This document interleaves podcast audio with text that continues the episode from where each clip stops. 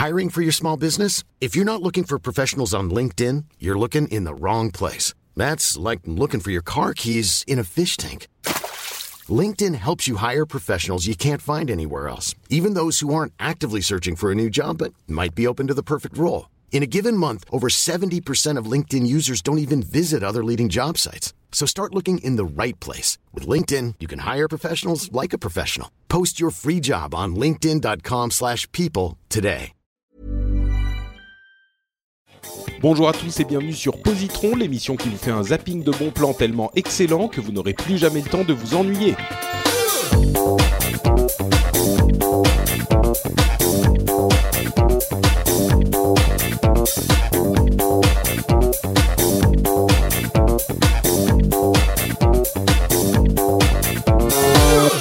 À tous et bienvenue sur Positron, l'émission qui vous recommande euh, quelques trucs cool en 20 minutes. Je suis Patrick Béja et je suis accompagné pour la deuxième fois sur cette session de quatre épisodes de mon comparse Pascal Mabi. Comment vas-tu Pascal? Bonjour Patrick, ça va très très bien comme à chaque fois qu'on se retrouve bien sûr. Ah mais quel... c'est pas parce qu'on se retrouve, hein, c'est bien ça. Il y a, il y a Ah, si, une si, cause à effet là-dedans. Attends, attends, je suis, je suis le plus heureux. hein. Ah merveilleux, magnifique. c'est sincère. non mais c'est vrai. C'est gentil, c'est gentil. Et j'espère que vous aussi, chers auditeurs, vous êtes heureux de nous retrouver. Si ça n'est pas le cas, je suis pas certain de savoir pourquoi vous écoutez l'émission, mais en même, en même temps, peut-être qu'il y a des gens qui se disent euh, bon allez, euh, arrête tes conneries, euh, on s'en fout de ce que tu as à dire, donne-nous tes recommandations et après voilà. En même temps, ces gens-là, vous pouvez regarder les notes de l'émission et vous avez les recommandations tout de suite. Donc tout le monde est content au final. C'est la merveille du podcast. Bon, euh, on est heureux de vous retrouver en tout cas. On a deux recommandations euh, qui sont là encore, je pense, assez positives euh, à vous faire aujourd'hui. Et je vais commencer tout de suite avec un livre d'un auteur que certains d'entre vous connaîtront certainement, puisque j'en parle régulièrement dans Positron. À vrai dire, presque à chaque fois qu'il sort un livre, je le recommande. Et c'est à la fois hyper sincère et hyper intéressé, parce que euh, pour la partie intéressée, c'est un ami à moi qui écrit ça, un très bon ami d'enfance, et c'est à la fois sincère parce que ils sont vraiment excellents ces livres. Euh, vous vous en souviendrez donc, c'est Gabriel Katz qui était présent dans l'émission euh, une fois, euh, Gabriel Katz qui a écrit euh, Le Puits des Mémoires et d'autres livres d'heroic fantasy. Euh, il y avait La Maîtresse de guerre, il y a Eternia qui est sa dernière euh, série, enfin en deux euh, livres, qui est aussi euh, un, un vrai succès. Euh, et là, son dernier livre, en fait, euh, il est, il change complètement de registre. C'est un livre qui s'appelle N'oublie pas mon petit soulier qui est une sorte de, de thriller euh, qui est sorti il y a quelques semaines euh, et qui est là encore, enfin franchement, euh, Gabriel m'étonne toujours parce qu'il réussit à faire quelque chose de super facile à lire, de toujours captivant, quel que soit le domaine dans lequel il écrit, et à la fois de de de, très drôle et de Enfin, c'est tellement euh, humoristique que ça passe tout seul. Euh, franchement, je vraiment je mens pas. En lisant les deux premiers chapitres euh, de N'oublie pas mon petit soulier, j'ai euh, j'étais euh, mort de rire toutes les- à chaque page. Franchement. Euh, et, et pourtant c'est un c'est un c'est un film, j'allais dire. C'est très cinématique, mais c'est un livre qui est un vrai thriller d'action ou palpitant où il se passe des trucs inattendus, etc. D'ailleurs, j'aimerais faire une remarque. Si vous êtes intéressé par le livre, n'allez euh, rien lire dessus. C'est ironique. Euh, je vais vous dire un tout petit peu de l'histoire, mais même le quatrième de couve, euh, les reviews, j'en ai lu quelques-unes qui sont souvent très positives, mais il, il spoil plein de parties du livre qui sont tellement dommages de savoir avant de commencer à le lire. Euh, moi, je comprends pas comment les gens qui font des reviews de livres euh, font ces reviews de livres. Quoi, c'est euh, c'est presque on a l'impression que ils racontent tout le livre pour que les gens qui euh, voudraient en parler puissent en parler sans l'avoir lu. C'est c'est c'est terrifiant. Donc, euh, en particulier dans ce milieu où il y a beaucoup de production. Donc, euh, bref.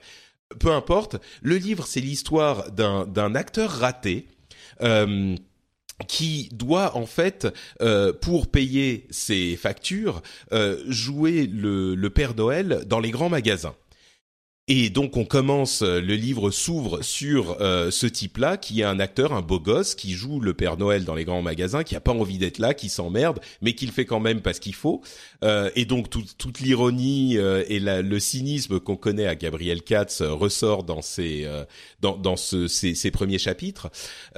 et arrive euh, devant lui une, une fille euh, un petit peu plus jeune que, que lui, qui doit avoir 20-25 euh, ans, euh, qu'il trouve magnifique et qui est une sorte de, de gosse de, de, riche, on sait pas trop. Elle vient faire les magasins et elle a un garde du corps, une armoire à glace qui l'accompagne. Euh, et donc il sent que euh, bon, ça se trouve euh, c'est la nana d'un mec d'un mec un petit peu puissant ou on sait pas quoi, ou une actrice ou on sait pas très bien. Et il se dit bon, celle-là, il faut que je l'attrape. Et à partir de là, il se passe plein de trucs et je veux pas vous en dire plus parce que je veux pas justement spoiler euh, tout ce qui se passe. Et c'est euh, absolument captivant. On est pris dans une sorte de de montagne russe euh, d'aventure presque ordinaire et puis pas ordinaire et puis enfin voilà, je veux pas spoiler, donc j'en dis pas plus. C'est euh, Gabriel Katz. Si vous avez euh, lu ses livres d'heroic fantasy, je pense que vous connaissez le personnage. Euh, je pense que vous serez séduit par le style de N'oublie pas mon petit soulier aussi. Si vous n'avez pas lu ses livres d'heroic fantasy, eh ben c'est aussi l'occasion de le découvrir parce que vous disiez bon l'heroic fantasy, même si son heroic fantasy est très légère, il y a presque pas de magie, presque pas de monstres, mais vous vous dites bon c'est pas trop pour moi. Là c'est un thriller, une sorte de film d'action en fait euh, en livre. Euh, vous pouvez tester aussi. Franchement, un, super euh, un super bouquin que je recommande vraiment à tout le monde, que vous soyez fan ou pas fan, peu importe. c'est un, un livre que je recommanderais à tout le monde.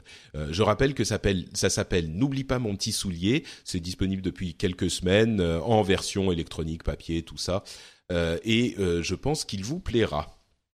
Eh ben écoute, tu m'as donné vraiment envie parce que j'ai commencé le, le Puits des Mémoires, j'en suis à la traque. Et je, hum, suite à tes conseils d'ailleurs, et, euh, et j'avoue que je suis fan de son style. Euh, ouais, c'est très particulier. Hein. Ouais, ouais, oui, mais euh, je dirais c'est très moderne. C'est c'est, je trouve, c'est le bon. Euh, je sais que ça, ça, va peut-être pas parler à tout le monde, mais c'est le bon euh, mélange entre le style anglo-saxon qui se veut très direct, très euh, très efficace, et le, le, style français qui est euh, dans l'humour, dans dans la description. Enfin, je trouve il a trouvé un, il a vraiment un style très très intéressant, et j'ai hâte de, de de, de, regarder ça dans un autre domaine que, que l'heroic fantasy. C'est vrai qu'il fait du, il fait du, c'est pas du tout ronflant, c'est pas de la, la littérature chiante euh, comme on peut en avoir un petit peu, euh, un petit peu trop, je dirais, en France ou euh, de la déprime ou du, enfin bon. Là, c'est, c'est, effectivement simple, direct et en même temps, c'est élégant. oui, je sais pas comment décrire, mais bah, il a, il a réussi à trouver une bonne formule, hein, une bonne formule d'écriture et, euh, et ça. Et alors ça, ce, ce n'est pas une partie de jeu de rôle ou une, ce n'est pas votre histoire. Hein, non, non, non, bah non, pas du tout. tu n'as pas fait Père Noël euh, à une époque de ta vie. Euh. non, non, non, euh, pas encore. Ça viendra peut-être si les podcasts ah. ne marchent plus trop bien. Peut-être que je devrais aller ah. faire le Père Noël au, au, aux Galeries Lafayette, mais on n'en est pas ah. encore là. Euh, donc voilà, non, ça c'est complètement original, comme la plupart des livres. Euh, enfin, tous ceux qui ont suivi, euh, qui ont suivi le Puits des Mémoires étaient n'avaient aucun rapport avec nos jeux de rôle.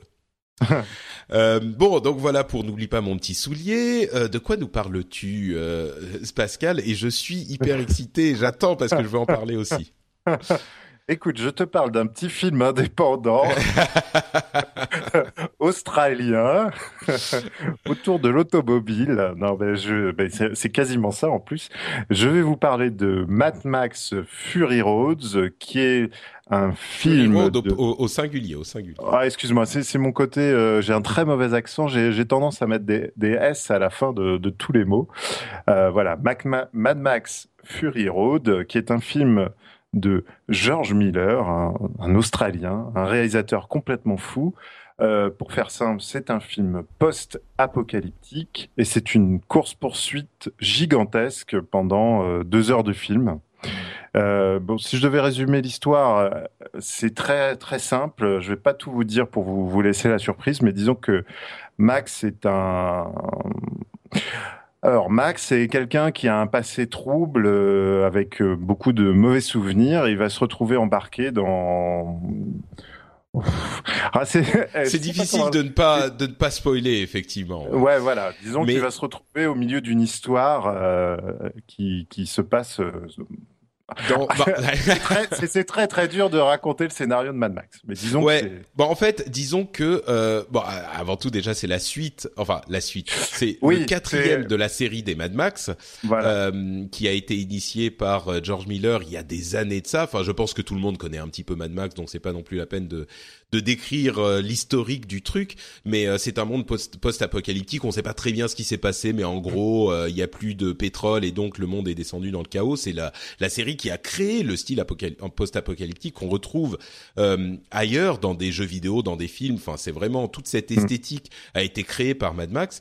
Et et ce qui est intéressant par Fury Road, c'est justement la manière dont il la mise en forme de tout ça. Enfin, là, je te laisse je te laisse le décrire, mais ah bah c'est d'abord euh, c'est splendide parce que euh, euh, George Miller a travaille énormément sur les effets réels. Il y a très peu d'images de synthèse.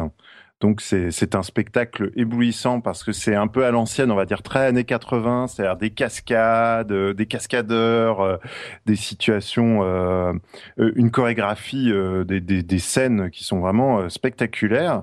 Et puis il y a un rythme, il y a un rythme très particulier qui fait que ça démarre et ça ne s'arrête pas jusqu'à la fin, quoi. Et, et, on est embarqué là-dedans, on a la sensation d'être dans la voiture et, euh, et, euh, de, de, vivre ça euh, à, à, tombeau ouvert, c'est complètement fou. Et c'est vrai que euh, ce qui est c'est très difficile de parler du scénario parce que souvent c'est un des reproches qu'on fait à Mad Max et en tout cas au film de, de George Miller et à, à ces, ces, quatre films, c'est que souvent le scénario se résume à, sur un ticket de métro. quoi. C'est plus euh, et c'est là où j'adore euh, Mad Max, c'est qu'on a la sensation de débarquer là et on est témoin d'une situation et on vient pas tout nous expliquer en fait. C'est euh, c'est à nous de, de, suivre ce qui se passe et de se dire ah bah oui d'accord donc s'il y a ça il y a ça. Euh, c'est c'est c'est ça que je trouve vraiment intéressant, c'est que il y a pas c'est pas un film classique dans dans sa structure. C'est tu tu suis l'histoire et en même temps tu euh, découvres un, peuple comme une sorte de documentaire euh, post-apocalyptique. Il, y a, vraiment euh, cette idée de, de voyage, quoi. C'est vraiment pour moi l'un des attraits du film, effectivement, c'est que oui, l'histoire tient sur un ticket de métro, c'est vrai, il y a assez peu finalement dans l'histoire, mm. mais l'histoire n'est pas racontée euh, de manière classique. Il y a personne qui va vous dire alors là euh, euh, j'étais dans telle situation et puis j'ai décidé que ceci et puis je suis parti pour faire ça. C'est c'est ni dans la narration bien sûr, mais ni non plus dans la construction du film. On vous dit ça. Il y a simplement, et je suis sûr que beaucoup d'entre vous l'ont vu, donc beaucoup d'entre vous sauront de quoi on parle. Mais si vous l'avez pas vu et si vous n'êtes pas totalement, complètement hermétique à euh, l'idée d'un film post-apocalyptique, il faut vraiment le voir parce que c'est un film unique, c'est un film important pour l'histoire du cinéma parce que il ne, à aucun moment, le film ne vous prend par la main il va simplement euh, suivre le, fil de euh, ce que font les personnages, mais euh, les, motivations qui les animent, vous allez devoir les comprendre par vous par vous-même. Le contexte dans lequel ils évoluent, vous allez le comprendre par vous-même. Et c'est pas qu'il les cache. Le film ne les cache à aucun moment, mais simplement la manière dont il vous en informe, c'est une phrase au détour d'un d'un d'une scène qui ne parle pas de ce sujet en particulier. C'est une image qui va vous expliquer énormément sur la culture qui s'est développée après euh, la, la, la, fin du monde en quelque sorte. Il y a, je vais donner un exemple qui à mon sens est assez parlant. Euh, il y a donc un, un des le, méchant est un tyran qui euh, Immortal Joe. Voilà, Immortal Joe. c'est un tyran qui opprime son peuple et qui s'approprie toutes les richesses du, du, de la région euh, et on voit qu'il y a effectivement euh, un peuple qui est très pauvre et qui euh, est en comment dire complètement soumis. Voilà, complètement soumis. Et lui, il est dans sa tour euh, de, de, de, pierre. Euh, et on voit un moment, il passe dans une pièce et on voit dans le fond de la pièce euh, des femmes, une peut-être cinq ou dix femmes euh, qui sont euh, presque obèses et qui ont des sur les seins des machines pour extraire le lait de, de qu'elles produisent et euh, on voit que ça l'emmagasine dans des dans des bonbonnes en fait. Et cette image, qui est un petit peu choquante, euh, nous fait comprendre que, euh, en fait, ils produisent du lait humain dont ils vont se servir, et c'est à la fois tordu, euh, logique, bizarre, choquant, intéressant, et il y a plein, plein de trucs comme ça où en une image, on va comprendre quelque chose sur cette société qui s'est développée. Il y en a plein. Là, c'est un exemple parmi des, des, des dizaines, vraiment. Euh, Presque dans chaque plan, il y a un élément qui, qui décrit exactement où on se situe. Et, euh, et ce qui est fort, mais bon, George Miller a un passé particulier parce qu'à la base, il est médecin. Donc, euh, il a déjà une approche très. C'est ça qui est fou dans Mad Max, je trouve. C'est le réalisme de la situation qui est complètement fantastique. Il est euh, très précis, très méticuleux, et c'est pour ça, comme tu le disais, Patrick, on ressent, euh, on ne peut pas ne pas être ému par ce qu'on voit à l'écran, parce qu'il y a, ça, fait vrai. On se dit, waouh, ça pourrait se passer comme ça. Et ça, c'est aussi parce que c'est un réalisateur qui est très précis, très méticuleux et qui fait attention à tout ça. Il n'y a rien de loufoque. Et c'est formidable de voir un film complètement, euh, un film d'action complètement dingue, qui soit euh, aussi ancré dans, dans, le réalisme, ouais, dans, et cohérent. Et, et c'est vrai que euh, c'est même ce qui est très intéressant aussi. Si, si vous n'avez, si vous avez hésité à aller le voir, je pense qu'il faut le voir. D'abord parce que vous n'avez pas besoin d'avoir vu euh, les trois premiers, parce que c'est une sorte de reboot remake. On ne sait pas trop. C'est assez euh, étrange. Euh, en fait, oui, c'est complètement indépendant, quoi. Ça, oui, complètement. Presque aucun rapport avec les autres, quoi. Et, euh, et ensuite, euh, d'abord, moi, ce que je trouve formidable chez George Miller, c'est que ça devient très rare, mais euh, personne n'est formaté dans le film. C'est que vous allez voir des physiques qu'on ne voit plus au cinéma. C'est dingue, qui, qui ne passent plus les castings. Donc c'est c'est vraiment impressionnant à l'écran de, de voir toutes ces gueules différentes, euh, euh, le réalisme des situations. Euh, et puis il y a, y, a, y a des idées de génie dans. Enfin, y a, je, vous, je vous raconte pas tout, mais il y a un moment, il y a un guitariste qui crache des flammes, mais on se dit mais où est-ce qu'ils ont été chercher ça? Et le, le, personnage est d'un badass. c'est marrant parce que le quand je l'ai vu la première fois, j'ai vu le film trois ou quatre fois au cinéma. Ah moi aussi, moi aussi. Ah mais c'est et, et la première fois que je l'ai vu, je me suis dit ah ouais non mais là c'est trop, c'est tellement phallique, c'est tellement clairement. Euh, mais en fait, il en il en joue et il y en a pour tout le monde et c'est la violence de ce monde qui qui veut ça et ça passe complètement dans cet univers quoi. Euh, quand je suis ressorti la première fois, j'avais pas compris la portée du film. C'est en y réfléchissant ensuite les, les heures et les jours qui ont suivi où je me suis mm. dit ah ouais non mais il faudrait que je le revoie pour vraiment euh, comprendre tout ce que j'ai vu en fait. Euh, et il y a une telle esthétique, c'est tellement beau. Il y a des scènes, mais d'une beauté ah, invraisemblable, invraisemblable. Enfin, chaque, euh, il, il, mêle les les effets, euh, les practical effects, les effets réels, enfin faits en, en, en, vrai, et les effets en image de synthèse d'une manière tellement harmonieuse. à aucun moment on voit ce qui ce qui se passe et ce qui se passe pas. Euh, enfin ce qui passe ou ce qui passe pas par des effets d'image de, synthèse. c'est et puis il y a toute cette mythologie de la route, toute cette mythologie de la de, du, moteur, de la voiture euh, et le le enfin le et du voyage aussi puisque c'est toujours cette envie de d'aller chercher ailleurs le, le bonheur quoi. Il y a, oui, non, mais c'est c'est tellement plein de symboles surtout, et puis il y a des formules. Euh, le fait de dire, par exemple, euh, euh, I'm uh, witness me. Tu vois, ça c'est un truc que tout, dont tout le monde se souviendra de sa vie. Enfin, les gens qui l'ont vu peuvent en être témoins en entendant ça. Ils se disent, quand je dis maintenant witness me, euh, eux, ils se voient tous, ils s'imaginent tous en pointant quelque chose du doigt et en criant witness me. tu vois, c'est c'est a glory day. ouais. what a glorious day, a beautiful day. Et tu te dis. Euh, I'm gonna die chrome and shiny on the road to Valhalla. bon, voilà. Ouais, c'est c'est c'est un post-apo euh, qui fait réfléchir parce qu'on on se dit c'est comme si toutes les cultures avaient été mélangées dans un dans un bocal et qu'après ils avaient essayé de de faire une une sorte de de suite logique à, culturellement tout est mélangé, c'est un gros bazar, c'est n'importe quoi et c'est d'une cohérence euh, c'est très intéressant. Je trouve même sociologiquement, je trouve c'est c'est ça qui est fort, c'est que c'est un film où on passe un super moment avec des pop-corn et en même temps, c'est loin d'être simplement un film d'action. Mm. Et ça, c'est pour moi, c'est le cinéma réussi. C'est c'est quand il y a vraiment toutes ces couches. Ah, je, je crois que maintenant je dois le revoir. moi aussi, en fait, je suis en train de dire, je vais peut-être le remater après l'émission. bon, écoutez, si on vous a pas donné envie avec tout ça, je crois que c'est pas possible. Ah oui, j'ai juste obligé, oublié de préciser quand même parce que c'est vrai qu'on les oublie, ils sont tellement effacés par le film, mais euh, pourtant ils sont exceptionnels. C'est ah euh, Tom Hardy qui joue Mad, Max, qui joue Max qui est, euh, vous avez peut-être vu dans, dans, le dernier Batman, qui avait joué dans un film s'appelait Bronson. C'est un mec bien foutu, beau gosse, et il parle pas beaucoup, donc je pense qu'il doit avoir même pas une page de dialogue. Et euh, à côté de lui se trouve Charlize Theron, que vous avez pu voir dans Prometheus, dans Monster, qui est exceptionnel. Et le jeu d'acteur, vraiment, euh, c'est un réalisateur qui, qui, qui fait euh, briller ses acteurs et c'est formidable. C'est incroyable comme justement euh, euh, Tom Hardy réussit à faire passer l'état d'esprit de Max en disant rien. Euh, Effectivement, pendant, euh, il parle un tout petit peu en narration au début, il dit quelques mots et puis après c'est presque que des grognements qu'il fait.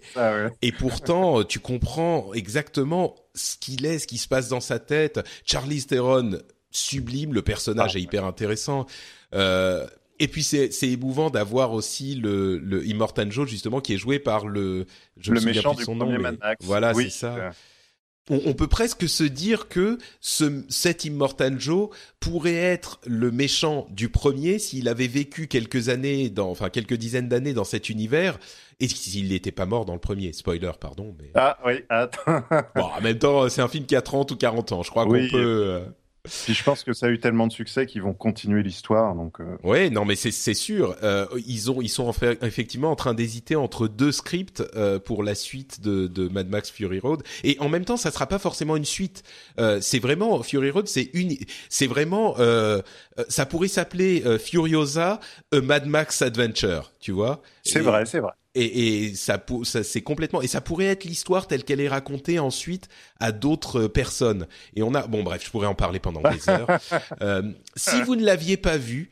Euh, et que vous le voyez suite à cette recommandation, serait vraiment très curieux euh, d'entendre ce que vous en pensez. Donc venez nous dire sur les notes de l'émission, venez nous en parler, euh, dites-nous ce que vous en avez pensé. Je serais vraiment vraiment intéressé d'avoir votre avis. Donc euh, voilà, le, le message est passé. Merci beaucoup Pascal. On clôture euh, cette émission en rappelant qu'on vous a parlé de N'oublie pas mon petit soulier, un roman pour tout le monde euh, de Gabriel Katz et de Mad Max Fury Road, le film euh, sublime de George Miller. Où peut-on te retrouver sur Internet pour te dire ce qu'on a pensé de ta recommandation de Mad Max? Oui, eh ben, vous pouvez me retrouver sur Twitter, Pascal Mabi, tout attaché, sans E à Pascal, deux L à euh, sur Instagram aussi, Pascal Mabi, et puis euh, en podcast euh, sur YouTube, sur ma chaîne YouTube, vous pourrez trouver un programme, un dessin improvisé sur une musique que vous n'entendez pas, pendant cinq minutes en temps réel avec mon compagnon Bob Le Feutre. Magnifique, merci beaucoup monsieur. Pour ma part, c'est euh, Note Patrick sur Twitter et sur Facebook. Vous pouvez aussi retrouver les notes de cette émission, les autres épisodes de Positron et plein d'autres podcasts sur frenchspin.fr. Je vous encourage à aller y faire un tour. Je vous remercie de nous avoir écoutés et je vous donne rendez-vous dans 15 jours pour un nouvel épisode. Ciao à tous Salut et pour conclure sur Fury Road, on pouvait pas ne pas vous parler un tout petit peu de la musique quand même. Donc voilà, j'en rajoute un petit peu. Euh... non, mais c'est pas possible. Attends, on va mettre. Je vais trouver tout de suite la musique de Mad Max Fury Road et je vais euh, passer. C'est c'est où? C'est Brothers in Arms, je crois. Hop, et normalement vous entendez ceci.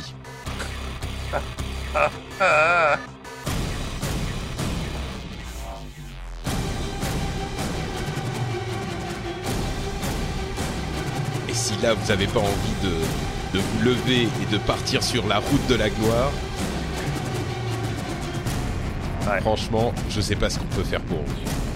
Il faut préciser que la musique est justifiée dans le film, puisqu'il y a un orchestre qui joue pendant le film. en fait. Ouais, exactement.